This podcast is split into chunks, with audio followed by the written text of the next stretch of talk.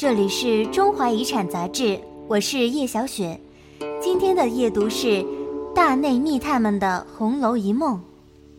二十世纪六十年代末，上小学三年级的我开始在课上偷偷地读《红楼梦》，书中有这么一段文字，深深刻入我幼小的心灵。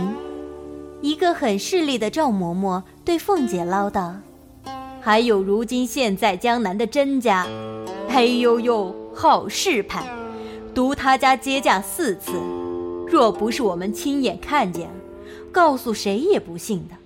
别讲银子成了土泥，平是世上有的，没有不是堆山积海的。”凤姐不明就里，刨根问底，赵嬷嬷又进一步解释。告诉奶奶一句话，也不过拿着皇帝家的银子往皇帝身上使罢了。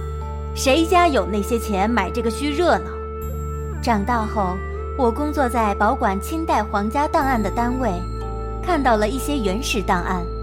历史上果然存在过这么一些拿着大把皇家的银子玩的人，《红楼梦》作者曹雪芹先生的祖上就是其中之一。这些人。有着特殊的背景，实乃大内密探也。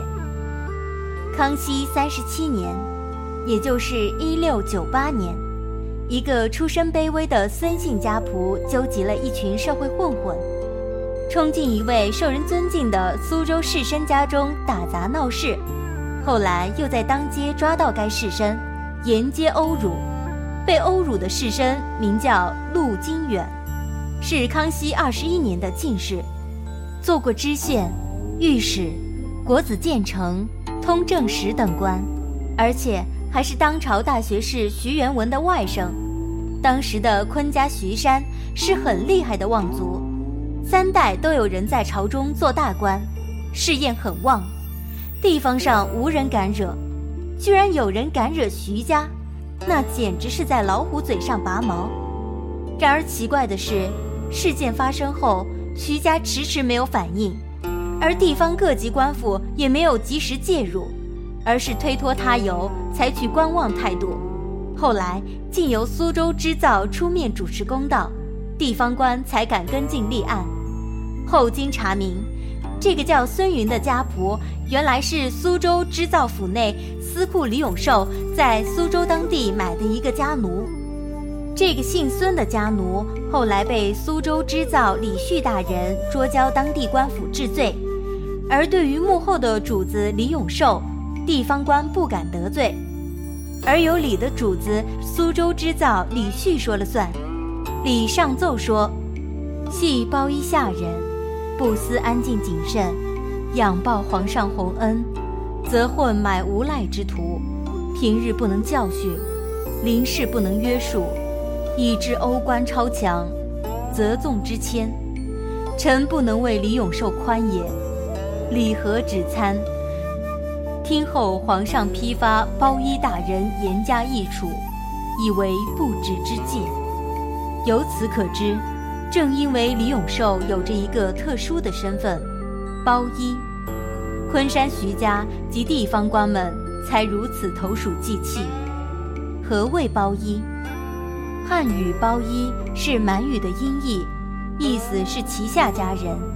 旗者，八旗也。通俗地说，旗下家人就是八旗的奴隶。自八旗制度建立，它就开始出现了。满洲的八旗制度起源于十七世纪初清太祖努尔哈赤时期。八旗制是军事和民事双重控制的手段。普通士兵登记在旗。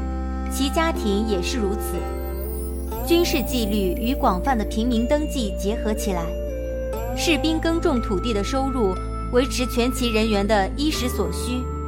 第一批包衣是私人家庭中的奴隶，他们或是在战役中被俘虏的敌兵，或是由于贫困或脱离家族自愿成为奴隶的人。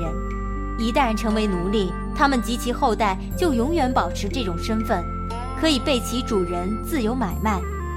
大约公元一六一五年至一六二零年间，满族统治者依照八旗形式，将包衣纳入旗下，设为左领、参领建制。被组织起来的包衣直接受控于皇帝或各旗亲王。后来，上三旗及镶黄、正黄、正白旗包衣的后代成为皇帝的家奴。康熙朝著名的江南三织造都是包衣的身份，其中最著名的则属江宁织造曹家，也就是《红楼梦》的作者曹雪芹的祖上。曹家的祖先大约在一六二一年沈阳陷落时沦落为包衣，李旭的祖先也大约于一六四二年进入了包衣序列。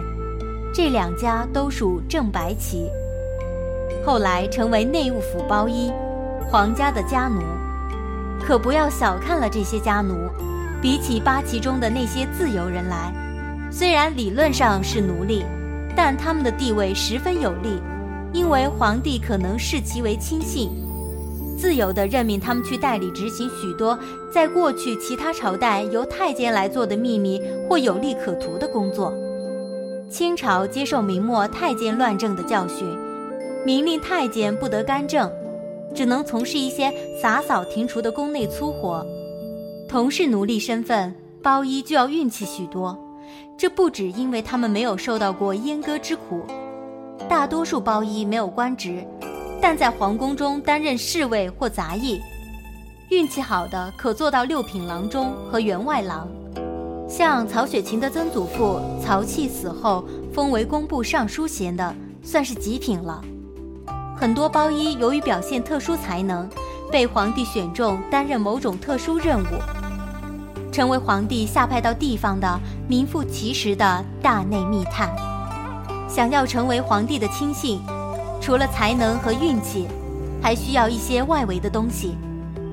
比如，曹雪芹的祖母孙氏，在二十出头时曾做过皇子玄烨，及后来的康熙皇帝的保姆。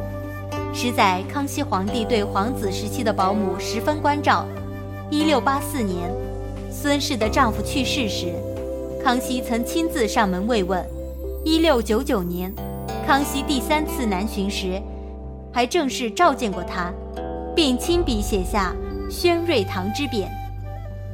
虽然只是六品内务府官员员外郎，但曹家在江南一度势力很大，地方上官绅都巴结他，因为他有向皇帝打小报告的特权。曹寅是个比较谨慎的人，清代笔记上记载他在路上总是在看书。有人问他为什么？他说：“因为路上谁都与他打招呼，为了回避，只好装作在看书。”曹家拿着皇帝的银子往皇帝身上使的游戏，主要是指康熙皇帝南巡。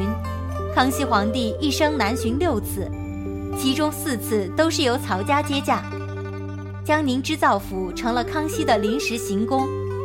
康熙四十四年，也就是一七零五年，第五次南巡。由于曹寅接驾有功，康熙还授予曹寅通政使之职。因为皇帝信任，每差便可世袭。曹寅死后，康熙批准曹寅儿子曹雍继承江宁织造。两年后，曹雍死，曹寅的养子曹府及曹雪芹的父亲又继任。在康熙一朝。江宁织造不仅成为曹家的世袭职务，而且以曹寅为中心的江南几处织造，形成了南方的一个握有政治、经济、文化特权的豪族集团。李旭是曹寅的内兄，孙文成，杭州织造镶黄旗包衣出生，不仅是曹寅的娘家人，而且也是曹寅保举的。这就是后来《红楼梦》中四大家族的蓝本。曹家三代四人做江宁织造，捞了不少的钱，但差事却越做越差，亏空很大。康熙皇帝警告曹家，亏空太多，甚有关系，十分留心，还未知后来如何，不要看轻了。果然，康熙一死，雍正上台，树倒猢狲散。雍正五年，即一七二七年底，雍正以亏空为由，抄了曹家，大内密探的红楼一梦就此告一段落。文章出自《中华遗产》二零零八年第三期，作者胡忠良。你还可以关注我们的新浪微博中华遗产杂志，了解更多内容。晚安。